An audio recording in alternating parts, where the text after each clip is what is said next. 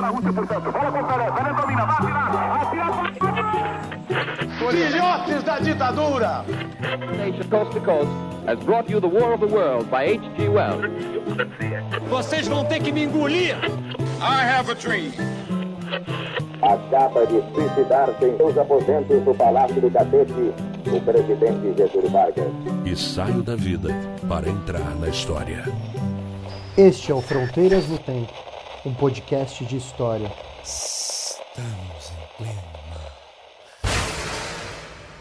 Era um sonho dantesco tombadilho, que das luzernas a vermelha o brilho, em sangue a se banhar. Tinir de ferros estalar do açoite, regiões de homens negros como a noite, horrendos a dançar. Negras mulheres suspendendo as tetas magras crianças, cujas bocas pretas rega o sangue das mães. Moças, mas nuas, espantadas, no turbilhão de espectros arrastadas em ânsia e mágoa. Olá, aqui quem é o fala é o CA Oi, aqui quem fala é o Marcelo Veraba, e você está ouvindo o Fronteiras no Tempo. um podcast de história. Tudo bom com você, Beraba? Tudo bem, meu amigo? E você, como está? Tudo bem, eu até pensei que não precisava nem gravar isso toda vez, podia deixar um só pronto, né? O Adriano só colocava pra gente. É, assim. É, é padrão, deixa, cara. É, o nosso bordão, né? Bordão, Nossa abertura cara. tradicional aí. Mas é um prazer te encontrar de novo aí, Nesse episódio Mas, muito especial, né? Prometido há muito tempo e fim cumprido. seguindo o nosso tour pelas Américas, né? Ultimamente a gente. É coincidência, viu, ouvintes? a gente. a coincidência de nós estarmos falando das Américas nesse momento, né? Desses episódios, mas é porque é isso, é faz parte. Nosso objetivo aqui de conversar com vocês sobre história de maneira mais ampla possível. E aí, né, a gente vai trazer nesse episódio uma, um tema de história da América que é muito importante para a história do Brasil. Todos foram, mas esse também é muito importante e pouco falado, né, Cé? Exatamente, né? Que é a Revolução de Santo Domingo, independência do Haiti, que nós chamamos nesse episódio de Revolução do Haiti. É uma das mais importantes revoluções da história moderna, tranquilamente. Dá para colocar ela junto com a Revolução Francesa e a Revolução de Independência dos Estados Unidos, por uma série de motivos que nós vamos falar durante esse episódio, né, Cé? Exatamente, Beraba. Nós não podemos esquecer do peso que o Haiti teve na história das Américas por todo o século XIX. Né? E até boa parte do XX ainda, vamos podemos dizer assim. Né? O peso da Revolução do Haiti foi imenso. Exato. Um terço de uma ilha, né, a ilha a La Espanhola, primeiro ponto de colonização espanhola nas Américas e que teve anos que abalaram o mundo, especialmente o mundo colonial. Isso. E é uma ilha, né, que se parece muito com a nossa no sistema econômico, na forma de exploração do trabalho, né, escravista. A revolução que aconteceu lá trouxe uma série de consequências para a forma como o Brasil se organizou politicamente. Né? A gente está falando ali do final do século XVIII, início do século XIX. Durante a Revolução Francesa, estava acontecendo a Revolução no Haiti. Então é uma história eletrizante, né? Parece uma história de filme, assim, porque tem muitos personagens importantes, revolucionários, né? Alguns deles pouco conhecidos, e que a gente está trazendo para vocês conhecerem aqui hoje, justamente porque, né? Pelo fato de ser uma das revoluções mais importantes da história moderna e ser, infelizmente, tão pouco falada, né? Um reflexo aí também da maneira como a gente dá valor para algumas histórias e apaga ou isso também a gente fala no episódio, né? Por que, que a história, essa história ela é, não é tão conhecida assim. Muitas coisas, né, Cé? Exatamente, e totalmente ligada à independência do Brasil, que esse ano comemoraremos o bicentenário da independência do Brasil. Então, pensar a independência do Haiti remete obrigatoriamente a pensarmos a independência do Brasil. Exatamente. As coisas vão se ligando, né? Nos últimos episódios a gente falou sobre escravidão nas Américas, independências, revolução do Haiti. Nós já temos o episódio de Revolução Independência dos Estados Unidos, temos o episódio da Revolução Francesa. Então vocês têm aí já um, uma série de programas, horas e horas de debate para vocês entenderem esse período, essa, esse, esse momento aí né, da, na era das revoluções na história da humanidade. Exatamente, Beraba. Então, bora pro episódio. Vamos lá. Fatalidade atroz que a mente esmaga, extingue nesta hora o brilho imundo, o trilho que Colombo abriu na vaga, como um íris no pélago profundo. Mas é infâmia demais da etérea plaga, levantai-vos, heróis do novo mundo. Andrada, arranca este pendão dos ares. Colombo, fecha a porta dos teus mares. Que a brisa do Brasil beije balão. Afudai, bila bila, lemunda vasgol shida. Sibima kaya mbale langayo, sibima kaya bwen sotina, ginel baba si wemwe.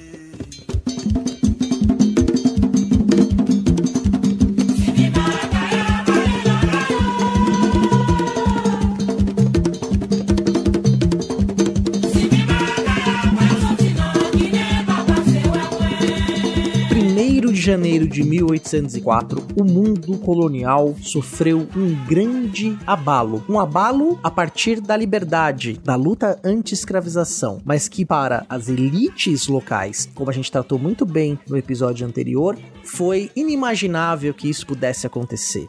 E mais do que isso, já que aconteceu, não poderia se repetir. Exatamente. Nós estamos falando aqui do que, O ouvinte já sabe, né?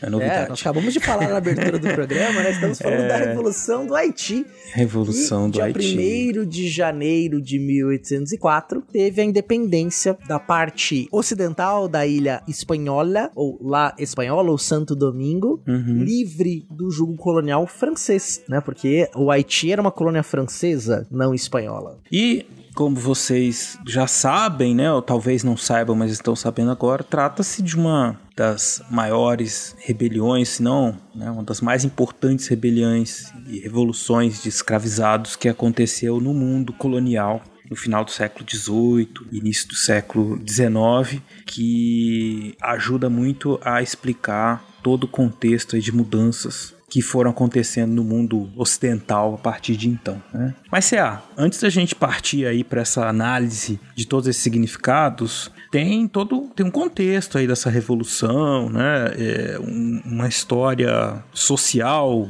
e econômica e política, né, da ocupação dessa ilha, que é acho que é importante para os nossos ouvintes conhecerem, né? Exatamente, Beraba. É interessante quando a gente pensa na ilha, é, Santo Domingo, por exemplo, que é hoje capital da República Dominicana e que deu nome à ilha durante todo o período colonial. É Santo Domingo é a cidade, mas a ilha toda chamava-se Santo Domingo. Foi justamente onde Cristóvão Colombo chegou quando uhum. houve o primeiro contato dos europeus com os povos nativo-americanos, né? Que a gente chama de descobrimento da América, descoberta da América, né? Mas não é bem uma descoberta, é um contato entre povos e civilizações diferentes, porque já era amplamente ocupado as Américas, né? As Américas não eram uma terra de ninguém, muito pelo contrário.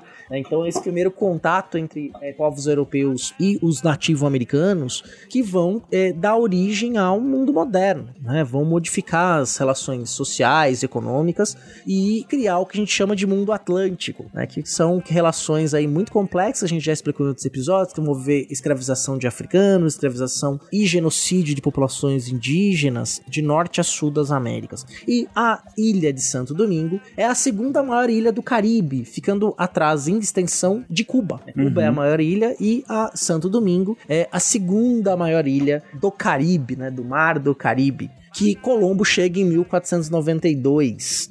Exatamente. Então foi uma, uma região que foi ocupada né, ou foi invadida como queiram, pelos europeus, e que acabou também sofrendo, como disse, as primeiras consequências desse processo de invasão, né? E um desses processos foi justamente essa grande genocídio, né, que aconteceu por conta da violência e também por conta das doenças, né? Fizeram com que essa ilha sofresse grandemente com o despovoamento inclusive um despovoamento rápido que deixou os espanhóis muito preocupados. Então a gente está falando do século XVI, toda a discussão que eles fazem sobre a escravização de indígenas, como lidar com os indígenas, né?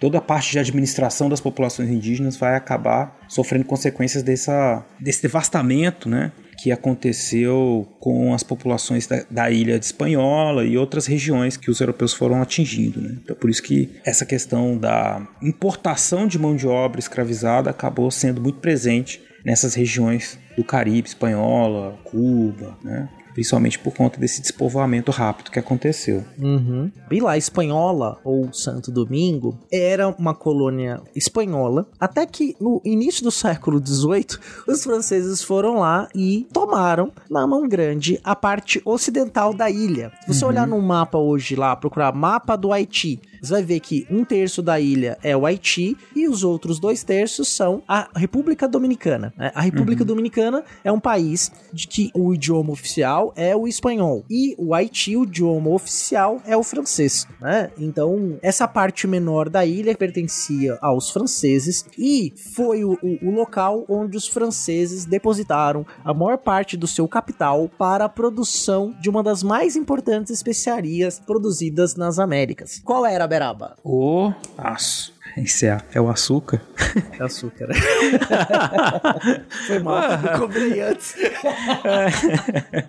Porra, cara, mas peraí, uma das mais importantes, tá? Lógico que é o açúcar, Mas eu fiquei na dúvida, poderia ser sempre é, normal, né? Não, é o açúcar, não tinha dúvida, não. Eu titubeei aqui à toa, eu fui bater o pênalti, fui fazer a cavadinha, e aí eu pensei se eu fazer a cavadinha, só batia no canto e foi aquele, aquela cavadinha mal feita, foi mal. mas a bola acabou entrando, Berabel, o que importa, ah, três pontos aí pro treinador, pra torcida. Então, beleza, é, tá o importante é fazer os três pontos aí. É, é verdade. Mas assim, realmente, né? Uhum. O açúcar é produzido no Caribe, né? Em grande quantidade, concorrendo diretamente com o açúcar produzido no Brasil, né? Nas colônias portuguesas Exatamente. no Brasil. É, inclusive, a, tem toda uma questão aí de importação, de, de técnicas, né? Os portugueses, eles criaram, assim, eles importavam, a gente falou isso no, quando falou da escravidão nas Américas, os portugueses, eles importavam... O História Social do Açúcar também, né? Também, né? Nós temos um episódio só sobre o açúcar. Só sobre o açúcar. Né? Episódio doce. É... Nossa, piada horrível. É... A gente. não foi nada doce. A questão da exploração de mão de obra, né? Que era importado, então, grandes quantidades de escravizados que tinham já conhecimento de técnicas né, produção de açúcar. E eles estavam ali presentes, circulando né, do, do Nordeste brasileiro pro Caribe. E aí essas técnicas foram se espalhando. Uhum. E eram regiões que então produziam grandes quantidades de açúcar, né? Cana de açúcar. Exatamente. Aí permite uma parte Oh, claro, te dou uma parte. Com certeza.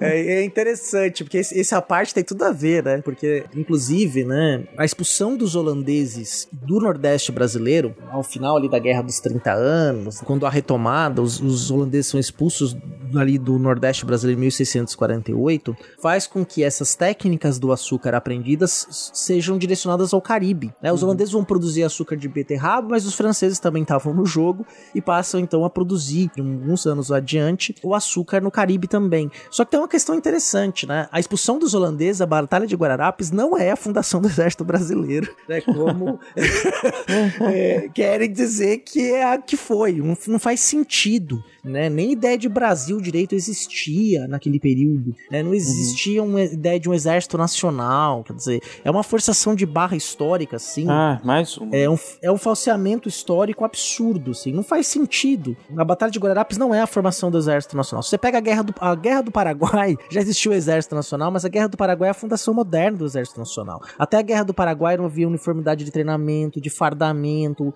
né? Quer dizer, o Exército Brasileiro era uma bagunça. Vai lá, ouve o nosso é, episódio Ninguém sobre a Guerra do nem ser do Exército. É.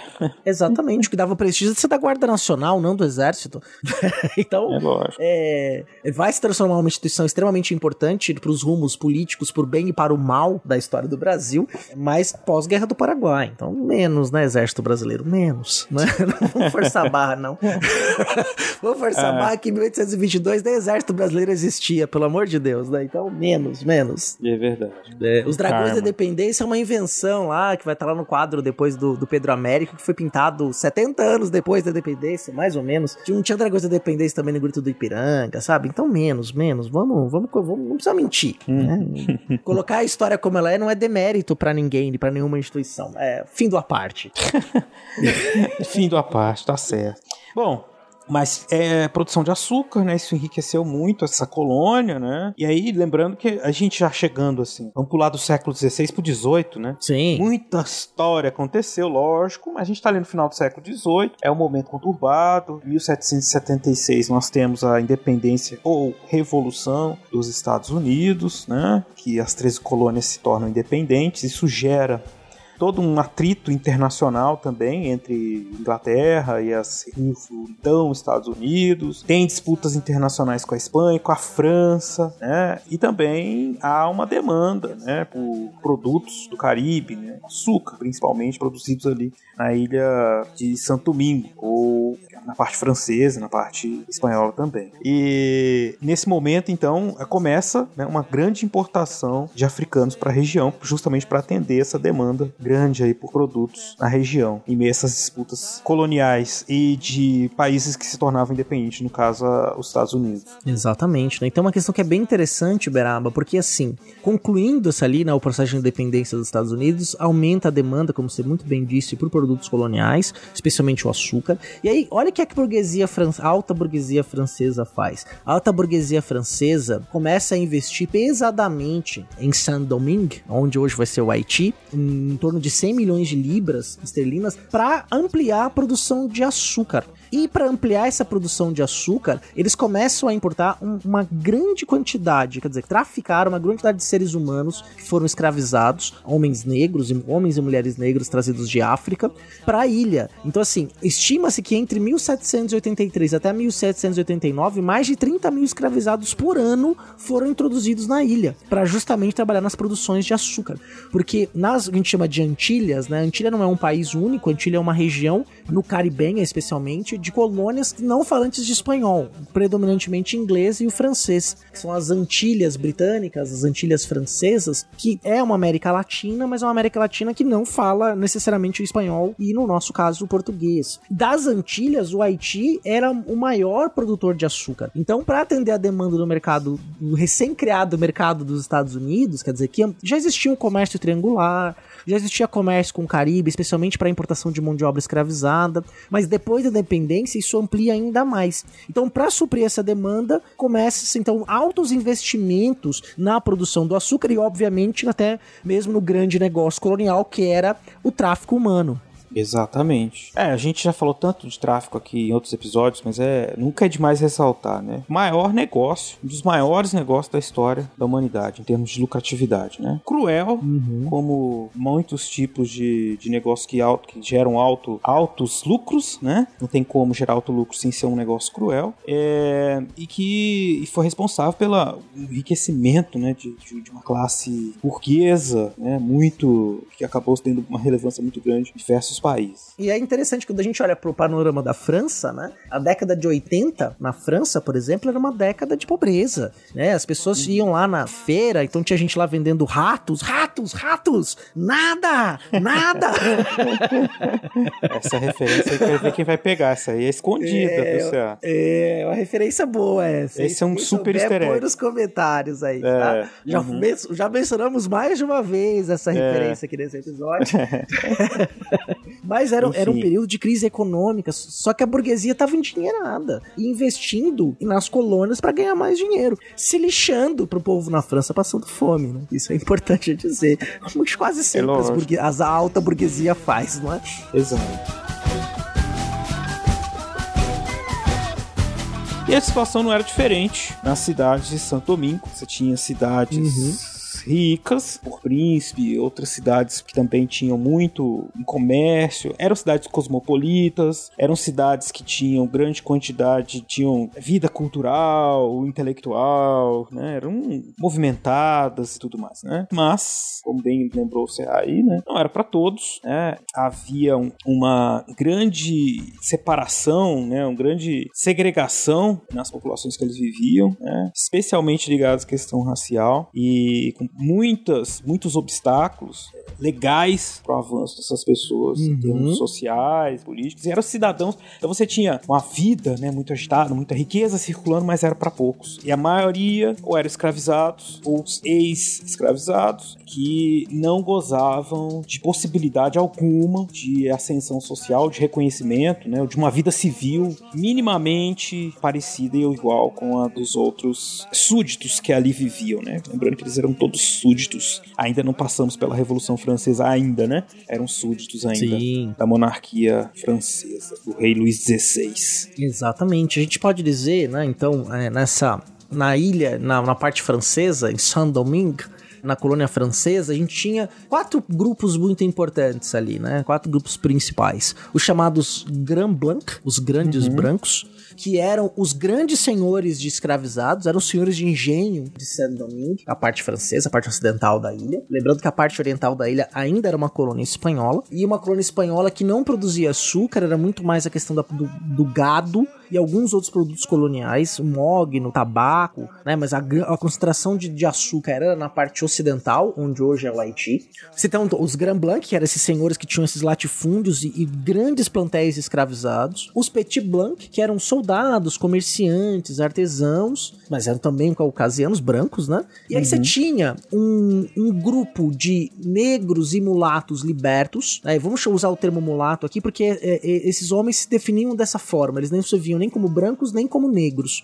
Eles se denominavam como homens mulatos. Que uma parcela deles, claro que não a maioria, uma parcela deles enriquecia também com a exploração da agricultura, da plantation, vamos chamar assim, da cana-de-açúcar, e a grande massa de escravizados. Então você tinha os Grand Blanc, os Petit Blanc, os mulatos e os negros escravizados, que eram a maior parte da população da ilha, chegando, por exemplo, eh, no início do século XIX a mais de meio milhão de pessoas que eram eh, ainda estavam na situação de escravização. Bom, e aí a gente tinha um, lógico, né? Não era só Santo Domingo estava muito ligado à França, mas essas cidades então que viviam de extrema efervescência material e cultural e desigualdades extremas, pessoas escravizadas com seus direitos políticos inexistentes, e mais ainda, né? Reconhecidamente, os escravizados que ali viviam eram tratados de forma absolutamente cruéis, né? Formas muito cruéis. Uhum. Aí o, o, ouvinte pode estar se perguntando, mas, mas, mas, mas, Marcelo, todos eram tratados. Sim, todos, né? Todos. Mas você imagina então um nível a mais de crueldade. O que fez com que essa região, vejam, é uma ilha, né? Uma ilha em que você tem uhum. muitas gerações de crueldades extremas no processo de escravização, que gera evidente resistência, os que não ficam parados. Aí você tem a formação de quilombos, né? Diversas formas de resistência em luta, uma tradição mesmo de rebeldia. E o que vai acontecendo no avançar do século XVIII, especialmente na segunda metade? A radicalização desses grupos que resistiam à escravidão. Né? Ao mesmo tempo que aumentava a crueldade, aumentava a resistência e a radicalização. E eles estão numa ilha. Então, estes sentimentos de contrariedade com a escravidão, com a crueldade da escravidão, foram se tornando cada vez mais radicais. E é, aí nós temos um terreno fértil, um barril de pólvora, né? Para uma revolução. Uma grande quantidade de pessoas sem direitos civis tratadas de forma absolutamente cruel, sem muitas possibilidades. Vamos pensar numa comparação assim muito simplória com o Brasil, né? O Brasil é recheado de quilombos, é uma história apagada, mas todo ouvinte, a gente já falou isso outras vezes. Se você investigar na sua região, você vai descobrir que era cheio de quilombos, porque as pessoas iam caminhando pro oeste para fugir, né? E aí elas foram indo e conseguiam viver ali autonomamente, ou em alguns casos até convivendo é, com a economia regional ali, os quilombos funcionavam muito bem nesse sistema também. Enfim, esse é o caso brasileiro. O caso francês em Santo Domingo é isso, é de uma, uma limitação espacial e uma radicalização, uma crueldade e radicalização na resistência que levaram a esse, esse clima revolucionário e a formação de lideranças mesmo, né, revolucionárias, pessoas. Se a gente pensar assim no, no revolucionário, o, o personagens, tem muitos personagens ali que se formaram nesse ambiente, se radicalizaram e viraram essa figura, né, que, que é muito discutida nas ciências sociais, na história, né, quem é o revolucionário. A gente, né, a gente tinha, tinha um professor, não sei se você teve aula com ele, mas ele era uma aula de sociologia. A, uhum. a principal coisa que a gente ficou discutindo no curso, na disciplina, era identificar quem era o revolucionário e quem era o, o contra-revolucionário, né? quem que, traiu o movimento. É, quem que traiu o movimento. Era, era essa, sempre que a gente discutia, era, foi interessante. Mas é, são esses personagens, eles se destacam, né? Lógico. A gente vai até falar de uns aqui hoje, né? Mas é porque eles têm, então, assim, uma hora eles uhum. são heróis, outra hora eles são traidores do movimento, né?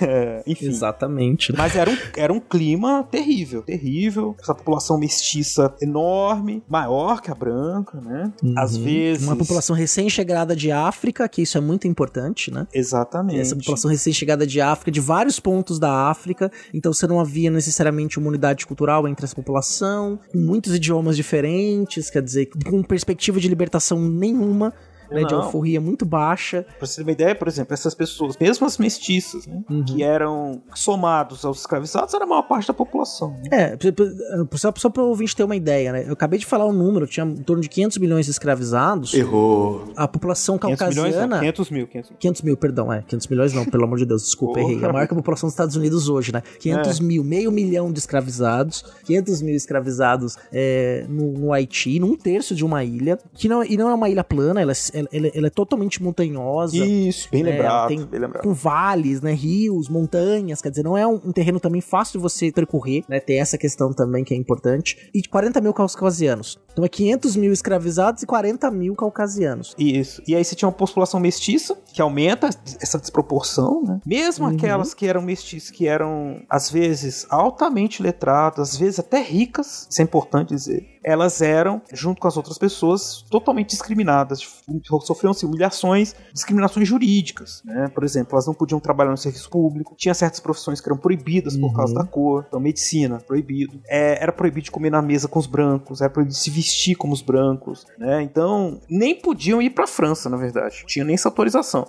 Então era assim, era uma administração colonial francesa naquela ilha que provocava né, uma série de ressentimentos contra a França metropolitana, contra os colonos. Então era impossível, por mais que fossem ali pertencentes ao Império Francês, coroa, súditos do rei e tal, esse tratamento ajudava a radicalizar ainda mais o discurso contrário à administração francesa né, e aos franceses de maneira geral. E tem uma questão que é importante, né? Que embora a gente não possa falar do racismo científico como nós vamos ter no século XIX, sobretudo na sua segunda metade, mas você já tinha, desde o século XVIII, é, temas científicos que já separavam os homens em raças. Uhum. Né? Então, é, por exemplo, como o naturalista Georges Cuvier. O Georges Cuvier tem teses raciais. O próprio é, é, Carl von Linneu, que não é o Linneuzinho da Dona Nenê, mas é o que cria a taxonomia moderna das plantas, já tinha também criado uma classificação científica dos homens, quando você cria o conceito de Homo sapiens sapiens, e essas leis também carregavam já indícios que estavam baseadas nessas teses raciais que estavam surgindo já desde o século XVIII. Apesar de que alguns ouvintes aí de outros países falantes de português digam que não existiam teses raciais nesse período, eles estão redondamente enganados, porque elas existem e tem registros delas. Inclusive chegando à imprensa brasileira, ainda no primeiro reinado, sendo divulgadas e, e publicadas em periódicos locais né? Quer dizer, as teses raciais já existiam e eles ajudavam a, de fato, carimbar legislação que separava caucasianos e negros na casa da França em suas colônias. Não, e era, vejam, você tem um conjunto de uma ideologia, né? um conjunto de, vamos dizer assim, uma, uma visão sobre as diferenças, sobre a alteridade, né? que é essa baseada fortemente na ideia de superioridade europeia, cristã, né? Uhum. Então, independente de a gente observar ali uma justificativa científica, que como disse a já é, está sendo difundida, né? Você tinha nos manuais franceses toda uma explicação que se baseava teoricamente assim numa lógica racional, né? De como fazer a administração dos escravizados de forma a aumentar a produção, a fazer com que eles tivessem dessem mais lucros, né? Fosse, trabalha, fossem melhores trabalhadores, é, e isso, em momento nenhum, descartava a, o uso de, de violência extrema. É, inclusive, em 1794, 1784, alguns anos antes de estourar a Revolução Francesa e a Revolução no Haiti, é, uma, uma lei francesa impedia, né, tentou impedir o tratamento desumano contra os escravizados. Em Santo Domingo, os administradores coloniais falaram: não, não, não vamos cumprir essa lei e não vamos mais obedecer à França e tentaram fazer uma revolta lá, porque eles não queriam que alguém se intrometesse na relação deles com os escravizados, especialmente dizendo que eles não poderiam, quando eles poderiam usar a violência, quando não poderiam. Então vocês vejam que estava é, é, junto com essa a difusão dessas ideias de superioridade racial, né, já estava bastante consolidado essa naturalização de inferioridade e o direito, entre aspas, né, de usar a violência contra as pessoas que eram escravizadas. Então, assim, dá para você pode querer passar pano do jeito que você quiser, porque não tem como fugir da realidade dura, né? Uhum. Que é esse sistema era absolutamente cruel e conscientemente cruel. Não era algo assim, ah, porque na época podia, e porque os africanos vendiam, porque isso, porque aquilo. Não, era para ser feito de forma cruel, reconhecidamente cruel, muito criticada por muita gente contrária também mas uhum. que acontecia como se fosse natural. Né? Eu faço uma comparação com meus alunos, que é mais ou menos como alguém vai analisar no futuro, um dia, um sistema de trabalho. A gente trabalha 44, 50 horas por semana, trabalha cada vez mais. Né? Todo mundo acha natural ganhar um salário de fome e ficar ali trabalhando até morrer, literalmente morrer e nada acontecer. Você passa sua pobreza para a geração seguinte. A gente acha isso super normal. Você não vai ter, no geral, né? Você vai ter quem defenda isso, dizer não, isso é a vida, tem que ser assim. Por outro lado, se você pensar bem, não faz o menor sentido isso. Enquanto tem umas uhum. pessoas que têm dinheiro para enfiar no dentro de si, eu, tô, eu ia falar para enfiar no. Opa! Mas acho que não vai pegar bem, não. É...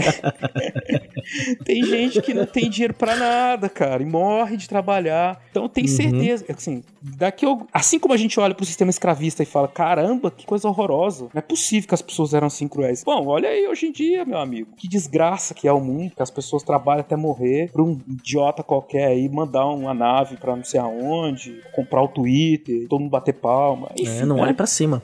Vamos não olhe para cima, exatamente. Enfim, é, é negócio, negócio é, não é tão simples assim.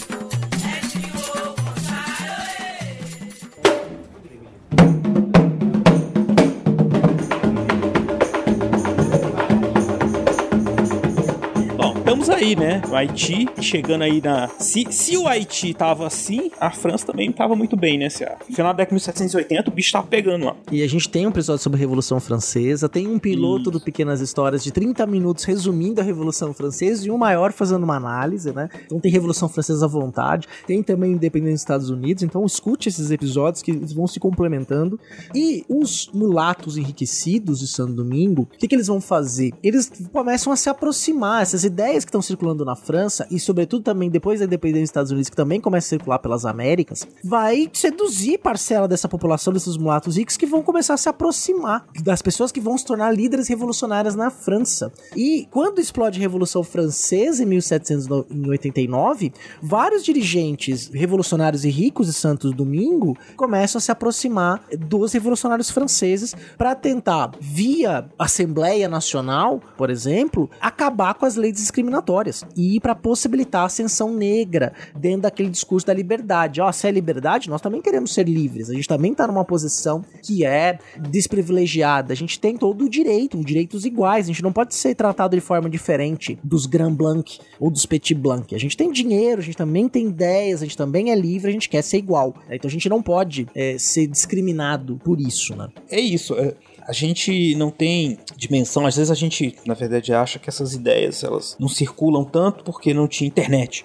não, mas uhum. esses ideais eles vinham sendo cultivados durante todo o século XVIII e talvez até um pouco antes, né? Se pegar o caso inglês. Então tem, tinha muita discussão já bastante consolidada sobre o quanto era inadequado esse tratamento desigual né, das sociedades do antigo regime. A Revolução dos Estados Unidos e a Revolução Francesa, elas entram nesse hall aí de revoluções que questionaram esse estado de coisas. A Revolução do Haiti também faz parte disso, justamente pelo que você falou. Você tinha essas, essas populações lá Aí eles ouviram, opa, na França caiu a Bastilha, caiu a monarquia. Então é isso. Então estamos livres também, né? Falaram que a gente tá livre. Uhum. Mas aí, né, Cé, é aquela história. É. Alguém da França e falou assim: não, não, não, não, não, não, calma aí. É assim, né? Como é que foi? Menos, menos. Menos. Cê, é livre, mas assim, né?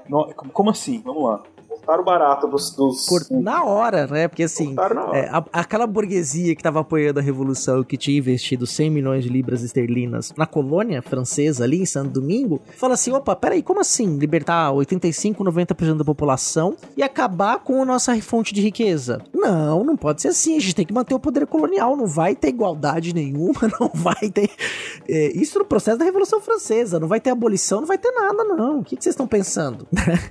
Exatamente. Ó, como que. É, é, é, aquela coisa. A gente vai fazer uma revolução que fizeram, né? A, a gente está aqui em 1790, 1791. A França está naquele processo todo de transformações. Lembrando se aí ouçam lá nosso episódio da Revolução Francesa, né? De discussões sobre a estrutura do Estado e tudo mais. Aí eles têm uma fonte de riqueza gigante, que é Santo Domingo. Sim. Aí chega a notícia. Bom, eles querem ser livres, eles querem ficar fazer o que quiserem. Não pode. Aí afloram todas as contradições do sistema que estava sendo consolidado ali, né? um sistema, um Estado liberal burguês quando a gente fala, a gente vai falar mais sobre isso, quando a gente fala que a Revolução Haitiana é importante nesse processo de revoluções do final do século XVIII, é porque a Revolução do Haiti vai mostrar exatamente isso. Que essas revoluções liberais, elas vão até a página, até a metade da primeira página. Na hora que é, é falar de liberdade, igualdade, fraternidade, né? para pessoas que não são europeias, não pode. Não é assim. E não são brancas? Não são brancas. Não são brancas, né? Não são uhum. europeias. São francesas, de Sim. preferência. Não, não, não pode. Então, a Revolução do Haiti, já aí, já a gente tá falando que 1790, uhum. já aqueles ânimos acirrados. Aí eles ouvem um fio de esperança, de liberdade, né? De abolição. É porque vem tudo, liberdade vem tudo, abolição, igualdade, vem tudo. Aí você pensa assim, nossa, mas o cara tá lá, a gente desumaniza os escravizados achando que eles não entendem o que tá acontecendo. E lógico que eles sabiam. E aí eles estavam preparados para lutar pela sua liberdade, aproveitando esse contexto. Mas vem aí um balde de água fria, diretamente da Assembleia Nacional Francesa, tentando colocar as coisas no lugar, tentando fazer ou no lugar que elas estavam no antigo regime. Então a revolução vai ser igualdade só para os iguais, lá na França. Uhum. Quem vive em Santo Domingo, especialmente as pessoas que são escravizadas, mestiças, continuam em condição subalterna, ou deveriam continuar. Mas elas não queriam mais, né? Lógico. Exatamente, né? Quer dizer, então houve um personagem muito importante nesse processo chamado Vicente Auger, que foi à França exigir que tivesse representantes dos mulatos ricos na Assembleia Nacional Francesa. E quando ele volta para o Haiti, quando ele desembarca em Santo Domingo em 1790, ele já desembarca querendo fazer uma revolução armada. Uhum. E aí, nesse processo de fazer revolução armada, eles são derrotados, mas ali já estava plantada a centelha da revolução do Haiti. E tem uma questão que é interessante, né? Que vai ter alguns desdobramentos. O Beraba falou muito bem no primeiro ponto, que é os escravizados não eram pessoas ali que estavam alheias alheias ao mundo à sua volta, eram pessoas que estavam lá refletindo, vivendo e ansiando pela liberdade, nada mais justo e digno do que isso. Né? Também passa, falou, opa, a gente tem direito a ser livre também, nós vamos ser livres, nós vamos fazer como os nossos, os antigos escravizados que também resistiram. Os mulatos ficam inflamados com essa iniciativa de Auger e seu irmão Chavan pela luta armada, e os Grand Blanc fazem o quê? Eles olham lá pra França, falam, peraí, tem alguma coisa errada aqui, olham pros Estados Unidos e falam, não, acho que nós queremos ser independentes também. Uhum. Nós queremos sair do jugo revolucionário francês, porque eles vão uma hora ou outra, eles vão mexer no nosso privilégio aqui também. A gente não quer perder esses privilégios. Então a gente tem três grupos, né? Os Grand Blanc que querem manter esses privilégios ficando independente, os mulatos que querem igualdade com os Grand Blanc e os escravizados que querem a liberdade, né? A liberdade real, né? Uhum. Para suas vidas. Então, olha aí a fogueira aumentando. E Exato. vou acrescentar mais um, um, um elemento. O Império Britânico tá olhando ali tá vendo, opa, aquela ilha ali dá dinheiro, a gente acabou de perder nossas 13 colônias. Exato. Vamos brincar, vamos sair aqui da Jamaica e vamos brincar aqui do Haiti? Exato. É aquilo que eu falei dessa disputa internacional, né? A França meteu o dedo lá no, na dependência dos Estados Unidos, a Inglaterra já tava de olho, já tava, já tava né, buscando uma forma de se vingar, né? De, de resolver esse prejuízo que eles tiveram. Então elas vão, evidentemente, que atuar politicamente ali, né? Dentro da. Pra fomentar aí essas disputas internas internas na ilha com vistas, né? Vistas a ter alguma, uhum. algum ganho. Né? E os colonos da parte oriental, os colonos espanhóis e a própria Espanha da ilha olham para uma situação também e falam: olha, quem sabe essa não é uma oportunidade pra gente reunificar a ele e pegar aquela parte que era nossa que os franceses tomaram da gente. então você tem esse outro elemento. E aí que começa a acontecer, olha que interessante, né? Muitos dos escravizados que estavam ali lutando pela liberdade começam a ir pro outro lado da ilha, né, pra parte oriental da ilha, onde hoje é a República Dominicana Dominicana e começam a se organizar para poder lutar pela liberdade na parte francesa da ilha. E a, a uhum. de certa forma, abre-se espaço na parte espanhola para que isso aconteça, justamente com tentando num projeto próximo unificar toda a ilha novamente. Então a gente tem esse movimento, né? A França tá lá discutindo as suas questões internas, os mulatos querem ficar livres iguais. É, eles eram livres, né? eles não eram escravizados, mas eles queriam ter direitos iguais aos Grand Blanc. Os Grand Blanc não querem reconhecimento de igualdade com qualquer pessoa que não seja branca e rica. Então eles não querem isso, estão olhando e falam, acho que é mais interessante a gente ficar independente sozinho. E uhum. um grande contingente querendo a liberdade. E espanhóis e ingleses de olho no que está acontecendo para tentar também intervir. E isso vai acontecer, Beraba. É por quê? Vamos lá, eu vou Diga, aproveitar conte. que eu tô empolgado aqui. Vai, vai lá, vai lá. Conte pra gente. Em 1792, né? Uhum. O que, que vai acontecer? O governo francês, aí sim, o governo republicano francês, já a cabeça do Luís XVI já rodou, o governo revolucionário tá no poder. Então, dia 4 de março de 1792, 1792, a igualdade entre brancos e mulatos é reconhecida. Então aquela uhum. grande demanda dos mulatos é reconhecida, né? Então passa a ser todo mundo igual. O que que os Grand Blanc fazem então, né? Esses ricos, os senhores de engenho fazem, os grandes senhores de engenho vão fazer. Falar, ah, você acha que vocês são iguais? Vocês não são iguais não. Se alia às tropas britânicas da Jamaica, né? E os ingleses então vão invadir a ilha. né? Então eles vão invadem parte da ilha para tentar acabar com essas leis discriminatórias, para ter a sua própria independência, aliando-se aos britânicos, ignorando então a massa escravizada e os mulatos ricos. Não, aqui não tem igualdade, a gente vai continuar sendo igual. E aí você vai gerar um movimento muito interessante entre negros, mulatos, para combater esses ingleses, inclusive o próprio exército da França. Exatamente. É, percebam como que esse, a formação desses grupos, essa demarcação racial, né, vai criando uma identidade, uma proximidade né, entre esses, esses grupos que até então não tinha ficado tão evidente, até então, tipo, na história da humanidade. Né? Então você tinha ali diversas etnias, grupos de regiões diversas da África, né? Que ali nesse esse movimento de contrariedade com os britânicos, franceses, né? Essas idas e vindas faz com que eles ganhem cada vez mais esse essa consciência, né? De que eles eram um grupo que estava sendo excluído, preterido ali, né? Dentro daquele contexto. E isso acaba também motivando bastante, né? Essa união que leva à formação de grupos que vão lutar pela liberdade, né? Que vai se misturando aí, em termos culturais com questões religiosas também. Tanto que um dos pontos uhum. dos acontecimentos né, que marcam aí essa rebelião de escravos, já em 1791, aconteceu justamente durante um ritual religioso, né, que aconteceu em agosto de 1791, uma revolta que foi liderada pelo Dutch Bokman, que era um sacerdote voodoo e líder de, de quilombolas, né, e aí ele convocou vários grupos para início dessa rebelião em 1791, que é, a partir daí, né, vai um processo revolucionário até 1804. Então a Revolução do Haiti é como a Revolução Francesa, são vários anos. Né? Um processo uhum. de revolução que leva à independência do Haiti. Começa aí desse contexto que o Ceará falou, de todas essas disputas e dessa mistura étnica, racial, essas identidades étnico-raciais que vão se moldando ali na ilha.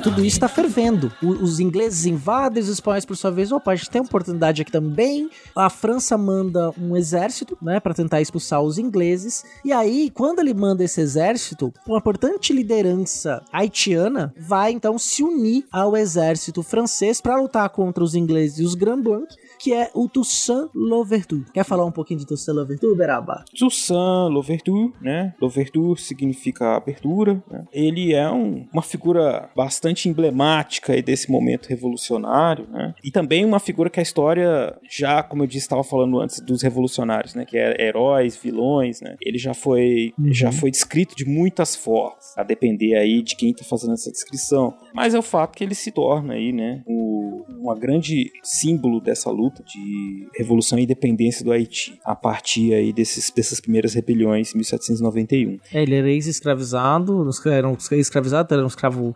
doméstico, né? Isso. Enfim, uma pessoa com uma, uma grande formação, é, muita consciência assim, do seu papel durante a, o processo revolucionário no Haiti. Sim, e, e, e inclusive, né, é, partes aí da, da historiografia os descrevem como um general, é, como um líder militar na altura de Napoleão. Isso. Uma visão de campo de batalha, de estratégia militar, né? Não Uhum. à toa, Beraba, que é, a gente traz aqui o Toussaint, né?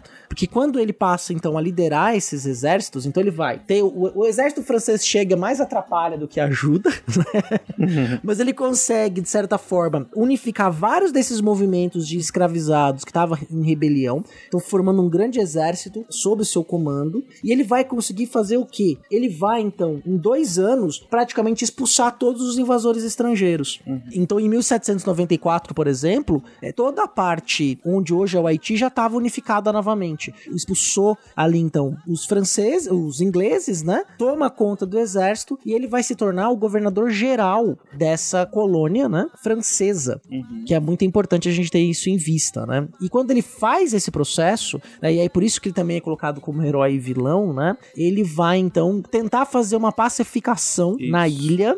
E essa pacificação é polêmica, né, Beraba? É verdade. Porque envolveu proprietários e líderes comerciais brancos. Exatamente. Além da Igreja Católica. Quer dizer, ele é um herói revolucionário, mas dependendo do ponto de vista que você olha, você pode dizer que ele cria um movimento, tenta fazer uma pacific... faz uma pacificação temporária, né? Chega a um posto de poder, mas toma algumas medidas que, ao olhar daqueles que lutaram ao seu lado pela liberdade, eram questionáveis. Inclusive, as ações que ele toma vão ter continuidade, a gente vai falar disso aqui daqui a pouquinho, e essas ações, então, vão levar a um novo processo de rebelião e revolução. né? Então, o Toussaint, ao mesmo tempo que consegue de certa forma, criar um exército haitiano, vamos dizer assim, embora ainda não com este nome, que vai lutar, vai se defender, ele também vai tomar algumas medidas que são, vamos dizer, polêmicas, tá? Entre elas, por exemplo, o que, que ele faz? Então, ele unificou, tomou tudo, então ele vai devolver as terras aos proprietários, aos Grand Blanc, por exemplo. Vai ali, então, decretar o fim da escravização, então acaba-se, então, a, a escravização é, no, na, na colônia, só que o que ele faz? Ele edita uma lei de vadiagem. E a lei de vadiagem, pra gente ter no contexto, né? Se você voltar lá no nosso episódio número 8, chamado Mundo do Trabalho, você vai ver que o século XVIII e o século XIX são séculos em que. A Kuberaba tava falando aqui agora, né? Que no futuro eles vão olhar pra gente e falar, nossa, como eles trabalhavam tanto e achavam que era a coisa certa a fazer. Por quê? Foi, existe uma ética do trabalho que foi criada, o mundo a partir do trabalho, uma ideia de mundo a partir do trabalho, o trabalho que dignifica, que leva à salvação, que vem sendo construído desde o século XVII e XVIII e que aflora, explode no século XIX e no século XX, que coloca o trabalho então como centro da vida. E se você olhar a legislação inglesa, a legislação portuguesa do mesmo período, você vai ver que todos esses países estão proibindo vadiagem. Na Espanha a mesma coisa, quer dizer, ser vadio passa a não trabalhar passa a ser um, um crime, né, que você não pode mais cometer. Então o que, que o Toussaint faz? O Toussaint então edita leis de vadiagem e obriga que os ex-escravizados possam sair daquelas zonas de produção agrícola que eles trabalhavam antes sem autorização do governo. Isso ali Exatamente. É. pega muito mal. Não, lógico. No contexto desse de revolução, de que as pessoas querem mudanças substanciais, né, assim, em suas vidas, todo esse movimento do Toussaint, que é compreensível no contexto em que ele se formou no final do século XVIII, né, absorvendo diversas ideias europeias e vivendo numa sociedade em que há esse processo de, vou chamar assim, é que está se formando essa nova sociedade, né, então ele se insere nesse espaço, uma liderança que vai propor uma alternativa que vai valer nesse mundo que ele conhece. Então é um revolucionário como todos os outros, que é um revolucionário que vai até um, um ponto né, da mudança, das transformações, e depois, isso acontece com muitos revolucionários, ele vai fazendo essa, essa adequação, e aí a adequação vai frustrar muita gente, né? e às vezes vai ser muito condizente com os próprios limites que esse revolucionário tem, essa compreensão de mundo que ele tem. Né? Os ideais iluministas que vinham passando para todo mundo colonial e na Europa também, né? eles eram um padrão importante que ajudava a definir uma série de questões. Mas existiam todas as demandas locais, como você já falou, e as Uhum. questões de libertação da escravidão, né, distribuição de terras, questões fundamentais que causavam muito problema. Né? E a França, que era, digamos, a sede administrativa, estava num processo, quer dizer, terrível, né, de revolução também, de mudanças. Uhum. 1792, 94, depois a ascensão de Napoleão, as coisas vão mudando muito lá. né? E nesse Sim. interim, nesse meio tempo, né, a, a ilha de Santo Domingo, futuro Haiti, também vai se transformando. Né? As, as ações dos revolucionários também vão mudando. Exatamente. E o que acontece também, né? Uma coisa que a gente não pode esquecer, quer dizer, ele faz com que os ex-escravizados continuem trabalhando lá, mas não mais como escravizados, agora como trabalhadores assalariados. Exato. É, e aí o que acontece com os Grand Blanc que tiveram de novo as suas terras restauradas e as suas possibilidades de riqueza? Aí fala assim: não, eu não vou pagar salário pra ninguém. Pagar não. salário não, exatamente. Não, é. isso não vou fazer, não. E aí, o que, que eles começam a fazer? Começam a soltar boatos, né? e Contar uma série de, de histórias que vão é, destratando a figura de Toussaint e que vai espalhando por Cuba, para os Estados Unidos e pela Europa, dizendo que ele queria ser um grande man- mandar em tudo, ser maior do que Napoleão. E quando essa história chega no ouvido do Napoleão, Napoleão pega a pilha. Associado à burguesia francesa, que dois terços da renda colonial francesa vinha da ilha de Saint-Domingue, falou: opa, o que, que esse cara tá achando que é? E aí, o que, que o Napoleão faz? Fala eu vou tomar, o, vou retomar o controle colonial. Quer dizer, você tem essa parte que é da vaidade, mas ah, isso não foi o mais importante. O mais importante é que aquela burguesia que não queria perder o dinheiro e que, de certa forma, essa pacificação ajudou que ela continuasse ganhando dinheiro, falou: opa, a gente não pode deixar que isso escape das nossas mãos de novo. Então a gente tem que intervir. E aí, o que, que o Napoleão vai fazer? Napoleão vai chamar o seu cunhado, que foi um dos que, que lutou com ele lá na, na, na campanha do Egito, na campanha da Itália. Quer dizer, o exército francês aí nesse momento já bombando, é, já começando a invadir vários lugares da Europa, comecinho do século XIX.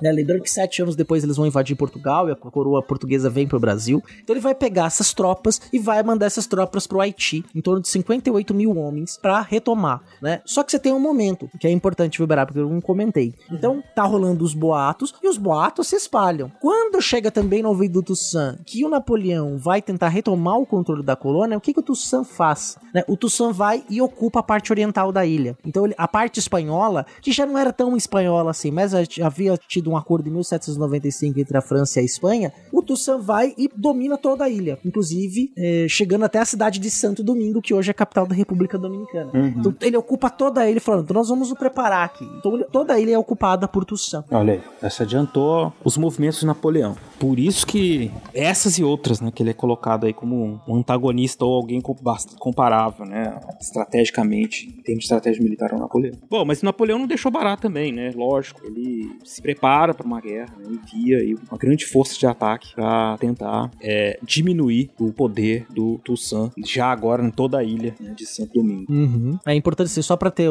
pra gente ter uma ideia, as tropas de Toussaint chegam a Santo Domingo em fevereiro de 26 de fevereiro de 1801, Uhum. né? Então, ele ocupa a ilha e as tropas francesas que são mandadas por Napoleão desembarcam em várias frentes, né? A partir de janeiro de 1802. Então a ilha ali ficou praticamente um ano, né, toda sob o controle de Toussaint. E aí a gente pode dizer que começa então uma guerra de independência da ilha, né? Exatamente. fato, né? Até então, ela mantinha um alinhamento com o processo revolucionário francês, uma, é, e como- e se via, ou tentava se ver né, como parte desse mesmo processo, que ligava né, a França. Então, isso é aquela coisa, nós somos também franceses, né? Nós somos também iguais, nós somos a Uhum. mesma nação. A partir desse momento, 1801, 1802, a região começa então a lutar pela sua independência política, né? E ainda que governada por alguns valores da Revolução Francesa. Então essas tropas chegam em várias frentes, né? Vão chegar em Santo Domingo, em parte em Porto Príncipe, parte em Le Cap francês, que é mais ao norte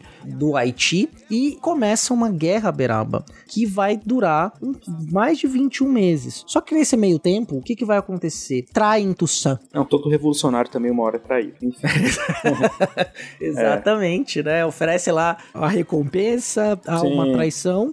Quer dizer, e o Toussaint é preso, mas olha que, o que os franceses fazem, né? Os franceses não executam Toussaint no Haiti, né, em Saint Domingue. Ele é levado para França. Ele vai morrer no cativeiro, no próprio ano de 1802 ele morre no cativeiro, mas ele não é morto no território, porque muito provavelmente os franceses estão pensando ali, né? Se a gente matar ele aqui, o, o, o caldo entorna ainda mais. Sim. Então nós vamos prender e falar nós vamos jogá-lo na França. Né? Joga ele no cativeiro lá, ele morre lá dentro do cativeiro. Né? Ele é preso. E aí surge o seu braço direito, que é uma outra figura importante, que é Jean-Jacques Dessalines, que também era um ex-escravizado e tenente, né? Braço direito de Toussaint. E a guerra de independência, então, vai durar em torno de 21 meses, né? Exatamente. O Jean-Jacques Dessalines, né? Ele assume a sua, o seu papel, né? De liderança, então é outra figura importante aí desse momento de guerra de, guerra de independência.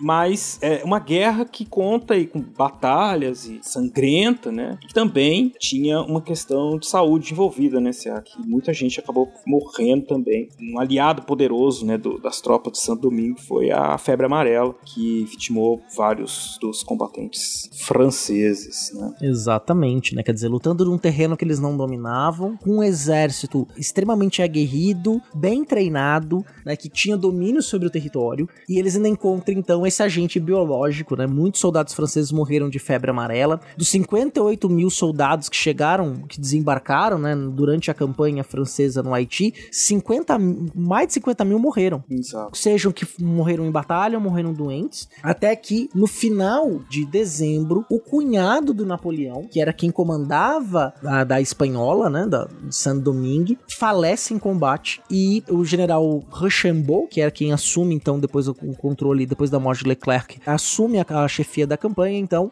vai embora, foge, né? Então é, decreta lógico, derrota e vai embora, foge. Os poucos soldados que sobraram e os haitianos então é, fazem a primeira grande revolução é, de escravizados, de homens livres e no dia 1 de janeiro de 1804 decreta-se a independência do Haiti. E Haiti é o nome ameríndio que é, era dado para espanhola, né, que era o nome que Exato. os espanhóis deram a ele inicialmente. Então, eles adotam o nome Haiti em homenagem ali ao nome indígena para a ilha. E então, Dessalines e outros generais negros vitoriosos proclamaram a independência é, do Haiti em 1 de janeiro de 1804.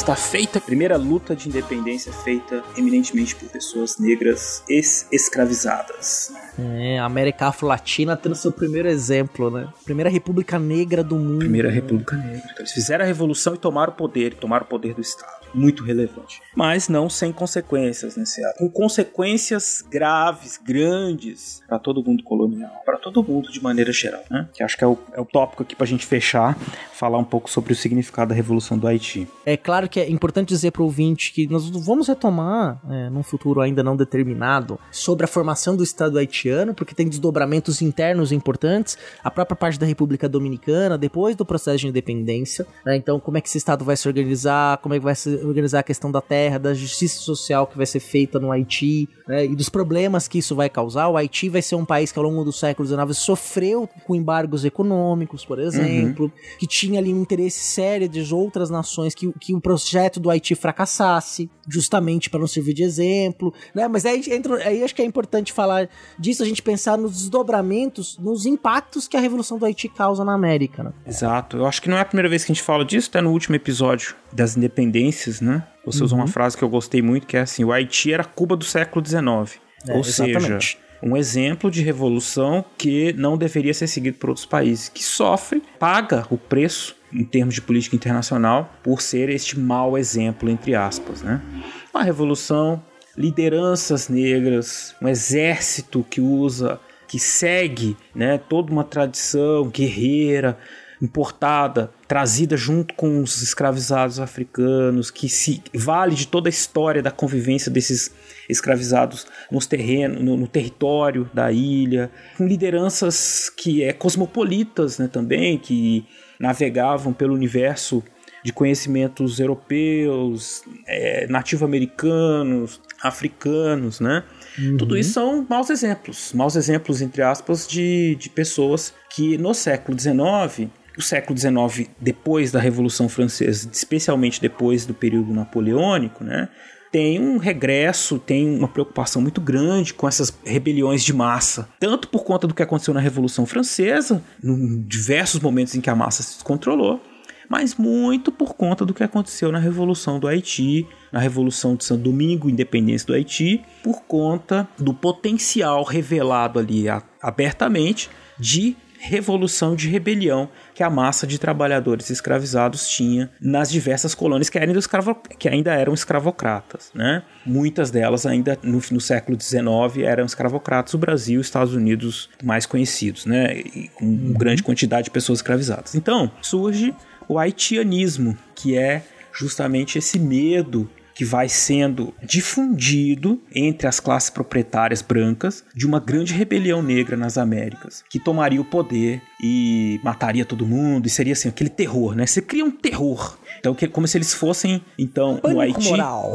Um pânico moral, exatamente. Como se eles fossem, então, pessoas que eram desprovidas de qualquer humanidade, animais, pessoas violentas, do mal, né? As pessoas do mal, que queriam acabar com a família, acabar com a sociedade, fechar igrejas, enfim, né?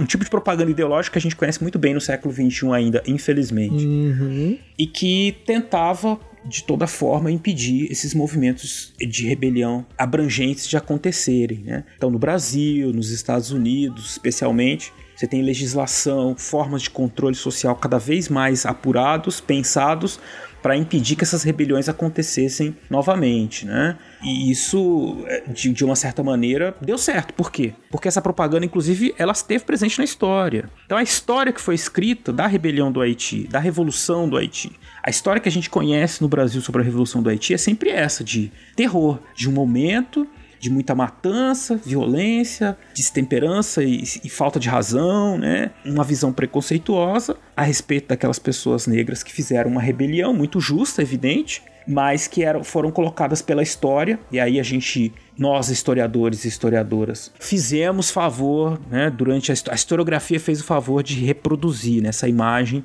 de uma, uhum. revolu uma revolução do Haiti como algo muito terrível que ninguém deve nem conhecer. Então a gente está aqui ouvinte hoje falando para vocês dessa revolução do Haiti, para vocês conhecerem, para tentar nos redimir enquanto categoria desse grande problema que nós criamos, esse grande apagamento que nós criamos com relação à revolução do Haiti e as mobilizações das populações oprimidas em todos os lugares. Na verdade, a gente fala sempre pouco, fala pouquíssimo sobre isso, né?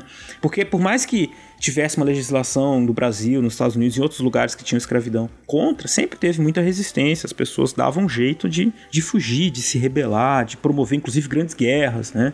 Guerras civis, né? No Brasil, nos Estados Unidos, teve muitos casos assim. Só agora que a história tem revelado.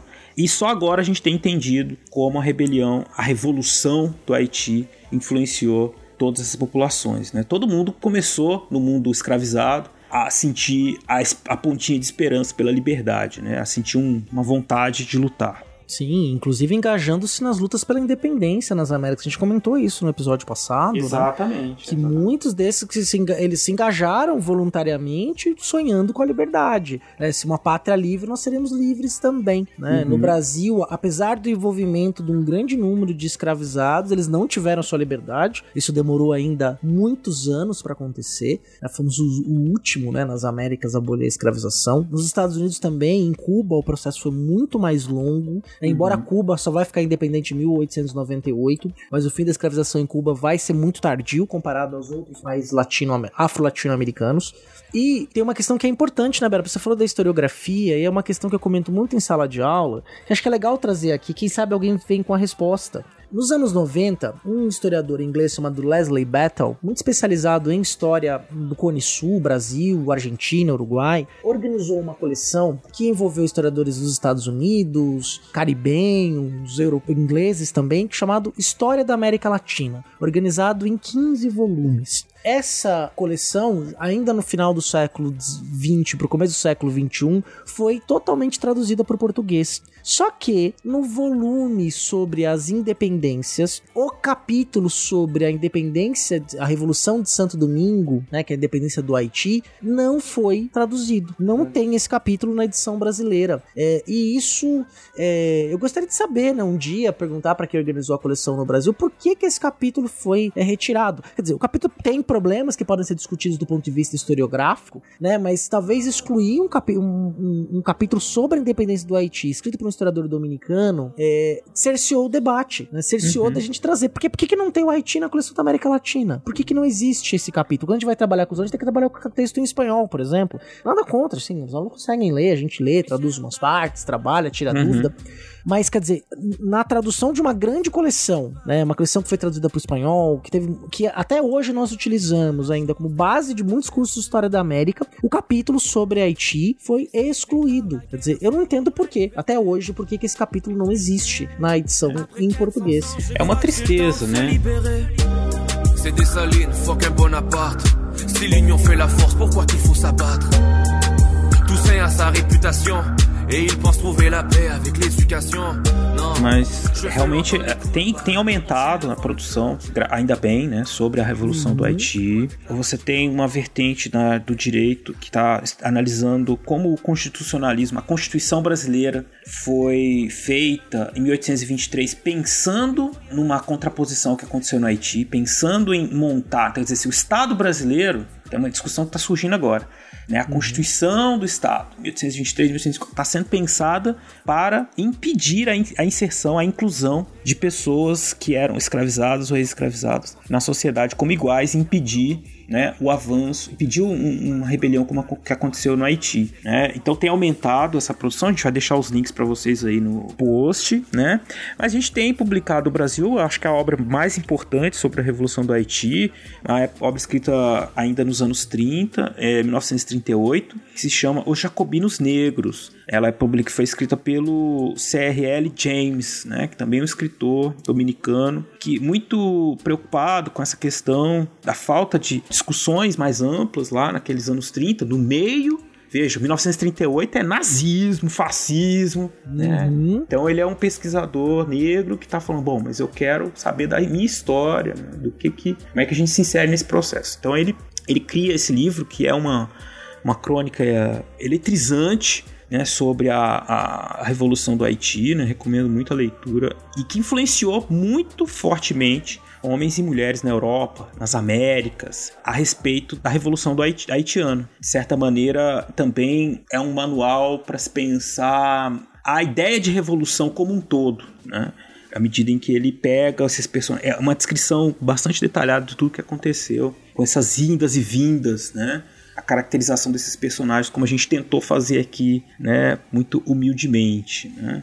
Então fica aí essa, essa possibilidade de pesquisa para os nossos ouvintes também que quiserem saber mais sobre o tema. Exatamente, uma ótima indicação, Beraba. E inclusive até o termo jacobino, quando uhum. você pega os debates em torno da independência, eles tinham esse reflexo não só apenas dos jacobinos franceses que radicalizaram, mas também dos jacobinos haitianos. Haitianos, exatamente. Que é, isso aqui não pode virar um Haiti. Você pensa, né, é, no Brasil, por exemplo, no Brasil ainda, no Brasil, já no estado do Brasil, com a presença do Dom João VI aqui, a maior parte da população aqui era escravizada. Uhum. Dizer, o medo desses a, a, dos proprietários, dessa população que estava no poder econômico e político, de ter uma revolução igual. Né? Então isso foi ali uma. Inclusive conteve, eh, alguma parte da história diz que, que medo de virar o Haiti conteve os, os impulsos da Revolução Pernambucana, né? de escalonar para que os, os, escravizados tomassem gosto pela coisa. Né? Então falou, pô, acho que é melhor a gente parar por aqui, um, para tudo tem um limite. Exato. Né? Não é bem por aí. Né? Então uhum. isso, isso é muito importante. Né? Quando a gente tem qualquer possibilidade de ascensão de populações negras né, no Brasil, de melhoria de vida, você tem algum contra-ataque é, de uma elite, é, isso até o século XXI, né, que vai tentar é, romper e interromper essa ascensão social, econômica, intelectual das populações negras no Brasil. Inclusive, isso você me ajuda, eu queria assim dizer que isso, inclusive, ajuda a gente a pensar a independência do Brasil, que aconteceu algum, algum tempo depois, e a história da independência do Brasil, que é diferente da independência do Brasil da história da independência do Brasil. A história contada da independência do Brasil, do 7 de setembro, e, né? E tatatá, e Dom Pedro, e umas, é uma revolução que é feita sem povo e tudo. Isso faz parte dessa, desse projeto, né? de, de uma história oficial em que o povo é manso, não gosta de revolução, né? Para não justamente incentivar essa para não, não dar luz, jogar luz nessa influência do movimento do iluminismo radical dos, dos, dos, movimentos como a Revolução do Haiti.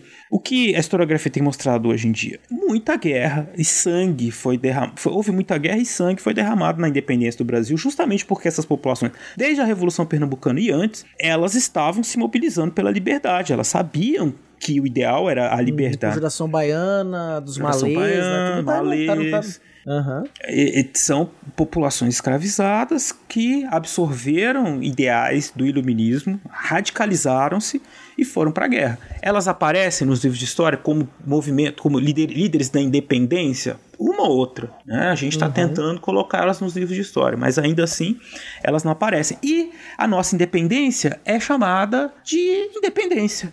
Nossa independência não é revolução, né? Por quê? Que a gente não tem revolução, não fala de guerra civil no Brasil. Né? A revolução acontece fora, ela não acontece aqui. Por quê? A revolução é um negócio que, quando é é, é, é, uma revolução conservadora, vamos dizer assim, é difícil né, usar esse termo. Mas quando uma revolução. é gol... Revolução conservadora é golpe, gente. É, é, revolução conservadora é golpe. Mas enfim, quando é que chama de revolução? Revolução de 30, golpe. Sim. Revolução de 64, golpe. Né? Golpe. É, agora, outras revoluções, outros momentos, mesmo que tenha dado errado, malês, farroupilha é revolução, beleza. Né? Sim. É, sabinada, mas, cabanagem. Sabinada, cabanagem. Tudo isso é revolução. Não tem, né? E tudo faz parte do processo de independência brasileiro, que como em todas as Américas, começa ali em 1810 e o negócio fica fervilhando e briga generalizado até a segunda metade do século XIX, né? E todo mundo morrendo uhum. de medo de virar o Haiti, todo mundo, todo mundo. Sim.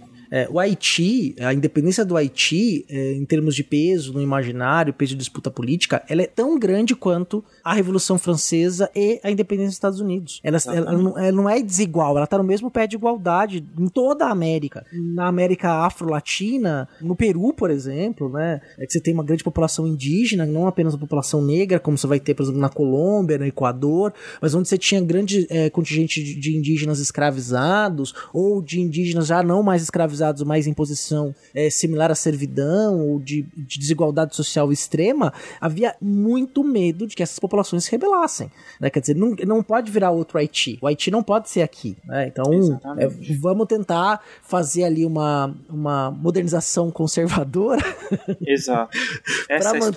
para é mudar sem mudar. Né? Vamos mudar, mas Isso. sem mudar. Né? Vamos mudar um pouquinho, tal, mas não vamos mudar muito. Né? Mas não muito, não muito. E, e esse é o grande debate que deveríamos estar fazendo nos 200. Quer dizer, a historiografia tem feito esse debate. Né? A historiografia, se você acompanhar grupos de pesquisa, a Associação Nacional de História, as próprias publicações de história nesse ano de, é, de 2022, elas estão trazendo essa reflexão de maneira muito rica e muito profunda sobre o que, que significa então os 200 anos é, da independência, né? O que, que a gente não tratou até então, que a gente está olhando, participação das populações indígenas, populações negras, da população, de como é que isso, é, em diferentes locais do Brasil, no norte é diferente do sul, que é diferente do centro-oeste, por exemplo? Quais são os impactos disso? E o que, que a gente quer para os próximos 100 anos, né, de país independente, né? Qual é o nosso projeto de nação? Onde a gente quer, para onde a gente quer caminhar? Então, isso, isso é o esse é o debate mais importante do bicentenário, né? Mais do que ser uma efemeridade, né, uma efeméride, perdão, é um momento de reflexão profunda sobre o que, que a gente construiu até aqui, o que a gente quer construir daqui em diante.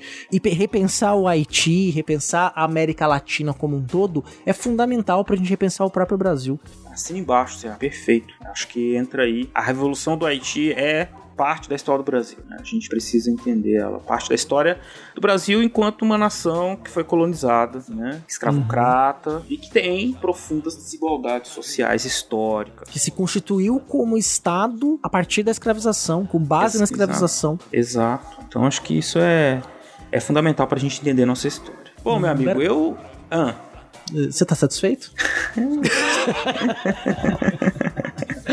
Opa, estou satisfeito, estou satisfeitíssimo. Acho que a gente passou um geral assim da revolução do Haiti com uma riqueza boa de detalhes. Né? É uma revolução excelente. Tem um filme uhum. que vocês podem assistir que não é sobre a Revolução do Haiti, mas dá para entender um pouco desse contexto, dessas lutas, né? Que é um filme de, de 1966 que se chama Queimada. Vou deixar o link para você assistir no YouTube porque tá lá de graça. É um filme muito interessante que sobre essa coisa da influência dos brancos e os negros numa ilha e tem uma revolução. Depois assistam, sem spoiler.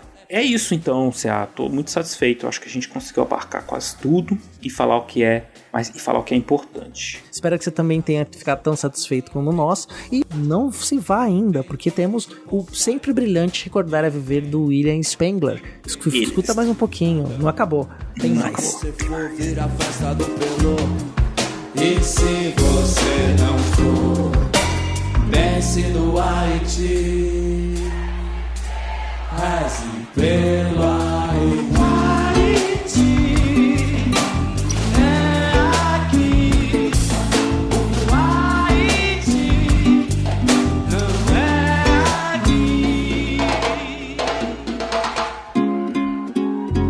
Condomínios rasgarem mananciais, amando de quem fala de Deus e age como Satanás. Uma lei, quem pode menos chora mais, corre do gás, luta, morre sangue escorre, é nosso sangue nobre que a pele cobre. Tamo no corre por dias melhores, sem lobby. Ei, pequenina, não chore. Bebê cancerígena, aplaude prédio em cemitério indígena. Auschwitz ou gueto, índio ou preto, mesmo jeito, irmão.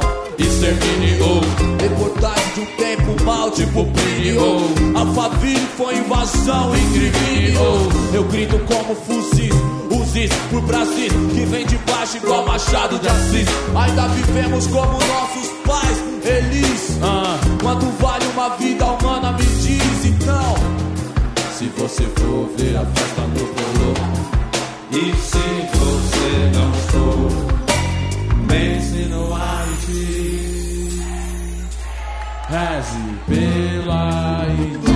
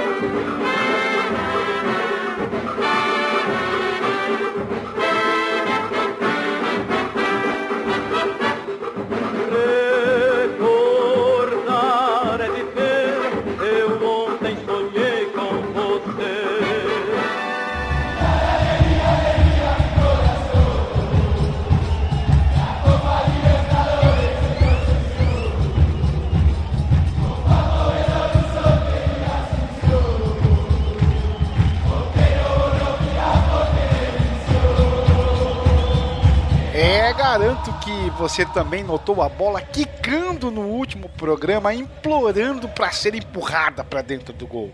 Sendo assim, cá estou eu. Nos próximos dias estaremos vivenciando as semifinais da 62ª edição da Copa Libertadores da América, que já conta de antemão com um brasileiro na sua finalíssima. É claro que a imprensa já tem inúmeros textos falando sobre a Libertadores da América. Agora, falar sobre os Libertadores da América é uma tarefa de poucos. Aqui no Fronteiras nós jogamos no campo gramado e no campo da história, falando sobre os principais personagens que tiveram papel destacado na construção histórica da América do Sul, bem como na história deste famoso torneio. Se hoje a Copa Libertadores da América é a maior competição de clubes das Américas, lá no começo não se tinha tanta certeza disso. A Liberta iniciou em 1958 num congresso da Comebol, realizado na nossa cidade maravilhosa. No encontro definiu-se que seria realizada uma competição continental com os campeões nacionais da América do Sul. Como a UEFA manifestou seu interesse de realizar uma peleja entre o campeão europeu e o da América do Sul, a ideia de criar um torneio para definir esse campeão vinha ganhando cada vez mais força. O curioso é que naquela época os uruguaios foram contrários à competição, por acharem que ela esvaziaria a Copa América, que ainda se chamava Sul-Americano de Seleções. Na votação final realizada em Caracas, um ano depois, foram oito votos favoráveis ao novo torneio, a abstenção da Venezuela e o voto contrário dos uruguaios. As raízes mais profundas para a Liberta eram o Sul-Americano de Clubes de 1948, conquistado pelo Vasco da Gama, e a Copa dos Campeões disputada na Europa, que já acontecia desde 1955. Aliás, depois de criado, o certame sul-americano foi disputado com um nome extremamente criativo, só que não, de Copa dos Campeões da América. Foram disputadas cinco edições com este nome, sendo que apenas em 1965 o torneio teve o seu nome alterado para Copa Libertadores da América. O motivo tinha a ver com a identidade regional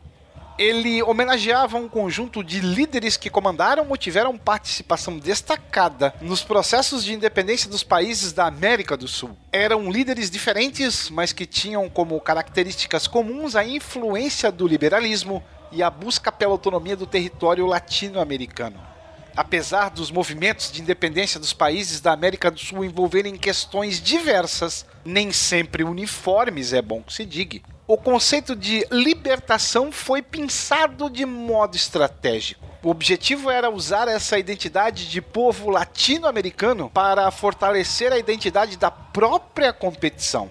E olhando de hoje essa ideia de pertencimento ao continente, que havia deixado de ser colônia, caía muito bem para uma competição que ia selecionar o adversário do campeão do continente colonizador. Normalmente, a dupla de ataque da seleção da Libertadores é José de San Martín e Simão Bolívar, que originalmente teriam inspirado o nome do torneio. Muito provavelmente devido à atuação de ambos nos movimentos revolucionários da América do Sul. O argentino José de San Martín, de papel destacado como militar no exército espanhol, liderou o movimento de emancipação da Argentina, conquistando sua independência em 1816 também fez o mesmo em mais duas nações sul-americanas, o Chile dois anos depois e o Peru em 1821. Simão Bolívar era venezuelano e possivelmente o maior nome dos movimentos separatistas da América do Sul, ao ponto de ser alcunhado de O Libertador. Era um político de origem militar e tornou-se um herói revolucionário exatamente por seu envolvimento no processo de independência da Venezuela, da Colômbia, do Peru, do Equador e da Bolívia. Apesar do protagonismo dos dois, nem só de atacantes vive um time de futebol. Outros nomes foram lembrados como inspirações para o torneio, como o nosso Pedro I, o chileno Bernardo Higgins, o uruguaio José Artigas e o venezuelano Antônio José de Sucre. Todos tiveram um papel relevante nos movimentos de independência das nações sul-americanas no século XIX. Outra curiosidade é que muitos desses personagens já tinham recebido ou vieram a receber homenagens em clubes de futebol. Vários times da América do Sul levam o nome de Libertadores como o Bolívar, o O'Higgins ou o San Martín. Como não havia uma lista fechada, vários outros personagens foram sendo lembrados e agrupados com o passar dos anos. Mais recentemente circulou pelas redes sociais uma ilustração que simularia uma foto de uma equipe de futebol posando antes da partida. Na verdade, a reprodução de um quadro do pintor chileno naturalizado equatoriano Roberto Saavedra Walker. Nela perfilavam, além daqueles que a gente já comentou, outros nomes relevantes, como o paraguaio Fulgêncio Yegros, o venezuelano Francisco de Miranda, o peruano Tupac Amaro, o equatoriano Eugênio Esperro, o boliviano Andrés de Santa Cruz e o colombiano Antonio Nariño. O nome Libertadores da América se consolidou ao longo da história, mesmo passando por sutis alterações, tornando uma marca forte mas acima de tudo repleta de simbolismo. Talvez a maior característica dessa competição tão nossa seja esse sentimento de pertencimento à América do Sul que ela emana. Assim como a competição é peculiarmente do continente, seu nome também o é, realmente livre. De algum lugar no tempo, sentado na arquibancada, envergando a camisa 12, eu sou William Spengler.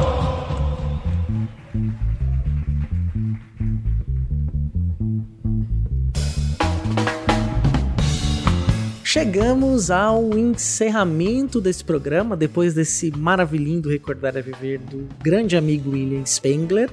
E nós vamos retomar agora uma tradição que nós tínhamos nosso primeiro, nos primeiros episódios, e vamos ler um e-mail que chegou para nós aqui de um ouvinte da Lu Anunciação. Muito bom. Vou tomar a liberdade de ler aqui, Beraba. Diga lá, diga Aí lá. A gente responde, né?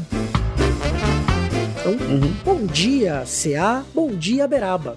Sou fã de podcasts de história e do Fronteiras no Tempo em especial. Gostei muito do episódio sobre escravização nas Américas e gostaria de pedir para vocês um contraponto de alguns podcasts portugueses que tenho ouvido, que minimizam o impacto da escravização do povo africano, justificando que os portugueses só faziam esse tráfico porque ele já existia na África e que enriqueceu alguns reis africanos, e que portugueses e europeus também foram escravizados nas nações do norte da África. Se não me engano, um dos podcasts. Aí ela dá um link de um dos podcasts. Confesso que eu ainda não ouvi. Ouvirei, né? Farei esse sacrifício auditivo, né? Mas ouvirei aí. né? E ela fica aguardando a nossa resposta, Beraba. Então, vida longa e próspera. Luciana da Anunciação. Ah, muito bom. Boa pergunta. Poxa, muito obrigado pela pergunta. Aproveitar para incentivar todos os ouvintes a mandarem mais perguntas, comentários também, sempre, no nosso e-mail, que é o fronteirasnotempo.gmail.com. Ou então, se vocês quiserem, vocês podem também nos chamar no Instagram, no Fronteiras no Tempo, ou no Twitter, no Front no Tempo, né? E a resposta, né? É, eu acho que é, é uma questão estatística, né? Vamos pegar assim. Primeira questão é, olhando para o mundo atual, dá para dizer que a África, ou as regiões africanas, tiveram alguma vantagem na venda, no tráfico de pessoas? Sinceramente, é a primeira pergunta que tem que fazer. Né? Mesma coisa quando a gente olha a perspectiva dos povos indígenas que foram que receberam, que foram invadidos pelos europeus. Alguém vê os povos indígenas comandando as suas nações em posições de destaque né, e tendo liberdade, riquezas, né? Então começa por aí, vamos começar a história pelo fim. né? Não tem jeito de a gente resolver explicar uma história, relativizar uma história, sendo que o final a gente já conhece. E é um final dramático, é um final de exploração, de intervenção, né? É, ainda que não tenha acontecido durante todo o período colonial, mas no século XIX ela se efetivou, né? uma dominação direta da Europa sobre as regiões africanas. Isso, para mim, me parece um pouco de má fé, um pouco de vontade de tentar induzir os leitores, a partir, a, os ouvintes, né, a uma conclusão a partir de pesquisas legítimas. É uma, uma distorção de pesquisas é, históricas importantes, legítimas. Né? É evidente que existia comércio de pessoas, assim como na África, assim como existia em outras regiões, inclusive na Europa também, né? o, regiões do Mediterrâneo que recebiam povos de outras regiões europeias que foram escravizados. Isso na Idade Média, Antiga, né? a gente vai encontrar. Existe uma diferença muito grande da escravidão, do processo de escravidão que existia antes, dos processos que existiam antes, pro processo que passou a vigorar no século XVI. O principal motivo, um dos principais, é que ele passou a ser racializado. Então, passaram a ser consideradas passíveis de escravidão somente as pessoas que eram negras. E isso é muito diferente estatisticamente e representativamente também, porque essas pessoas passaram a sofrer toda a estrutura da estereotipação, da, estigmatização racial por conta da sua identificação com o trabalho escravizado. Que pena que foram escravizadas pessoas de outras cores, outras etnias, né? Isso é muito triste uhum. na história da humanidade. Mas estatisticamente é irrelevante, não formou-se um comércio de pessoas brancas. Gente, não existe caso de árabes e africanos que foram até a Europa capturar portugueses para vender. Né? Então, fim de papo. Uhum. O contrário existe. Ah, eles compravam, sim, lógico. É, existem estados riquíssimos, nações, é, cidades-estado, com interesses próprios dentro da África em cada contexto, eles vão fazer guerra, capturar, vender, participar do comércio, enriquecer. Né?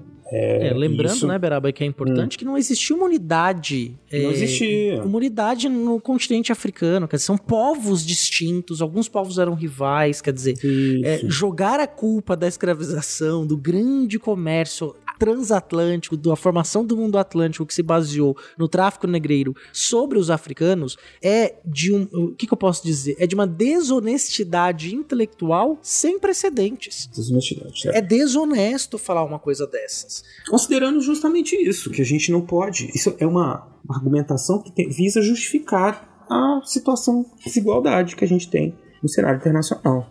É, é usar a história de uma maneira desonesta. Então, ok, sim, né? Os povos africanos, assim como os indígenas, asiáticos, eles tinham seus próprios interesses. E isso variava de região para região. Eles não são não são coitados, não são nada disso. Eles têm interesse de, de brigam entre si, resolvem as coisas. No frigir dos ovos, o que acontece na Idade Moderna com relação ao tráfico é são países europeus que instigam o mercado de pessoas. Eles vão comprar, eles oferecem cada vez mais e isso instiga o mercado. Tá? Então isso é um mercado que já existia? Já existia. Era o mesmo? Eles só foram lá e compraram porque era já não. Eles foram instigando esse mercado. Esse mercado foi crescendo e se tornou o maior mercado, maior fonte de riquezas do período moderno, tráfico de pessoas. Nós falamos, inclusive, isso na questão do Haiti, né? Uhum. É, o como a alta burguesia francesa, em período de crise econômica, as pessoas passando fome, investiu altas quantidades de dinheiro é, para, inclusive, é, amplificar a produção de açúcar baseada na mão de obra escravizada e que levou a 30 mil pessoas por ano eh, a serem traficadas é, para o Haiti, né? E a ilha chegar a meio milhão de escravizados em pouquíssimo tempo, quer dizer, olha aí isso, né? Aí você pega os números do século XIX no Brasil, você vai ver também a quantidade de pessoas que foram é, trazidas de África para cá contra sua vontade, quer dizer. Então, eu acho que é a própria ideia da União Ibérica que a gente fala do período de escravização, é, como como que os portugueses ampliaram o negócio também por todas as, por todas as Américas, né? Então, uhum. eu acho que é importante. E tudo que a gente fala aqui, ouvinte, tudo que a gente fala tá baseado em literatura, em historiografia gente não tira, a gente não tira as nossas opiniões daquele instituto japonês, não. A gente tira de leitura de estudo, né? Exatamente. Tem fonte. E as fontes estão sempre lá nas referências bibliográficas no post. No... Vocês podem encontrar tudo por lá. E sempre podem nos mandar perguntas, a gente explica melhor, se for preciso. Exatamente, a gente gosta de receber e-mails, então se você ouviu, quer ter o seu, quer ter sua cartinha ali daqui no final do programa, de joga as cartinhas para cima, sorteia. E aí você pode mandar um beijinho pro papai, pra mamãe, pro Beraba e para mim no final. E Beraba, quem gosta do nosso projeto e quer fazer parte de um time seleto de apoiadores, de madrinhas e padrinhos do podcast, o que, que tem que fazer? Muito fácil. Você pode procurar o nosso apoio financiamento coletivo em dois locais. No site Padrim, com o endereço www.padrim.com.br barra Fronteiras no Tempo, ou você pode nos procurar no PicPay, com a nossa identificação sendo Fronteiras no Tempo. Lá vocês vão encontrar as categorias de apoio de uns 50 reais se você puder, se você quiser nos apoiar, você vai participar aí do nosso grupo do WhatsApp, tem informações é, privilegiadas sobre a produção do programa, as conversas que nós temos com o nosso grupo também que são muito produtivas. Então é um, uma participação que nós valorizamos muito e gostamos muito de contar aí com o apoio dos nossos padrinhos, das nossas madrinhas. Exatamente, Beraba, perfeito. Então, acho que chegou na hora é, de darmos tchau, né? Ah, obviamente sim. que nós vamos ler o nome dos padrinhos daqui a pouquinho para vocês, dos padrinhos e das madrinhas, mas é hora de dar tchau. É isso aí, gente. Muito obrigado por ter ficado com a gente até, aqui, até agora, né? Esse momento, finalzinho. Queria aproveitar, assim, que estou despedindo, mandar um salve, um abraço para Débora, que trabalha lá com a minha esposa, Gisele. Ela teve na Itália e trouxe assim, um mimo, um presentinho é um chaveiro muito bonito, que também é um abridor de garrafa, então foi uma leitura excelente. um presente, presente muito útil.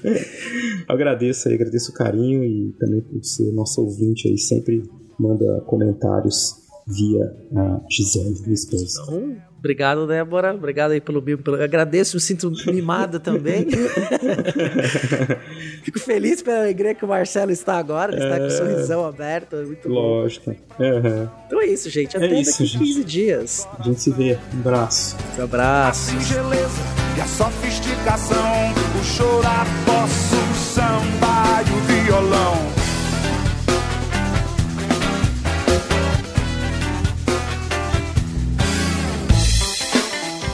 Então é isso, gente. Muito obrigado pela presença de vocês, terem ficado até aqui. Agora eu vou fazer o agradecimento nominal a nossas madrinhas e padrinhos: Adilson Lourenço da Silva Filho, Alexandro de Souza Júnior, Aline Lima, Álvaro Vitti, Anderson Paz, André Luiz Santos, André Pocinholo, Andressa Marcelino Cardoso, Arthur Cornejo, Bárbara Marques, Bruno Escomparim, Carlos Alberto Palmezani, Carlos Alberto Júnior, Carolina Pereira Leão, Ceará, Charles Calisto Souza, Cláudia Bovo, Daniel Coronato, Eane Marculino de Moura, Eduardo Lopes, Eliezer Ferronato, Elisnei Oliveira, Ettore Ritter, Felipe Rosa, Felipe Santana, Flávio Henrique Dias Saldanha, Iago Mardones, Yara Grise, João Carlos Ariede, João Carlos dos Santos, Letícia Hartmann, Lucas Aquel, Luciano Beraba, Manuel Mácias, Marcos Sorrilha, Maiara Araújo dos Reis, Maiara Sanches, Moisés Antiqueira, Paulo Núnzio, Rafael Alves de Oliveira, Rafael Higino Serafim, Rafael Saldanha, Rafael Zipão, Rafael Almeida, Rafael Bruno Silva Oliveira, Renata Sanches, Rodrigo Laio Pereira, Rodrigo Halp, Rodrigo Pimentel, Rodrigo Rocha, Rubens Lima, Senhor Pinto, Wagner de Andrade, Thomas Beltrani, William Spengler e ao padrinho Anônimo. Aqueles sinais,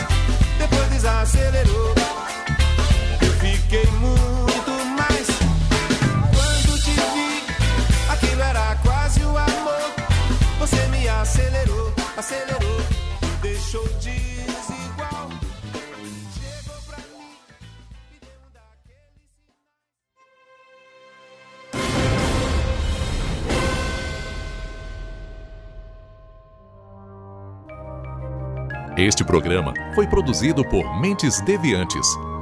deviante.com.br Esse programa foi editado por Adriano João Videomaker. Produções audiovisuais e podcasts.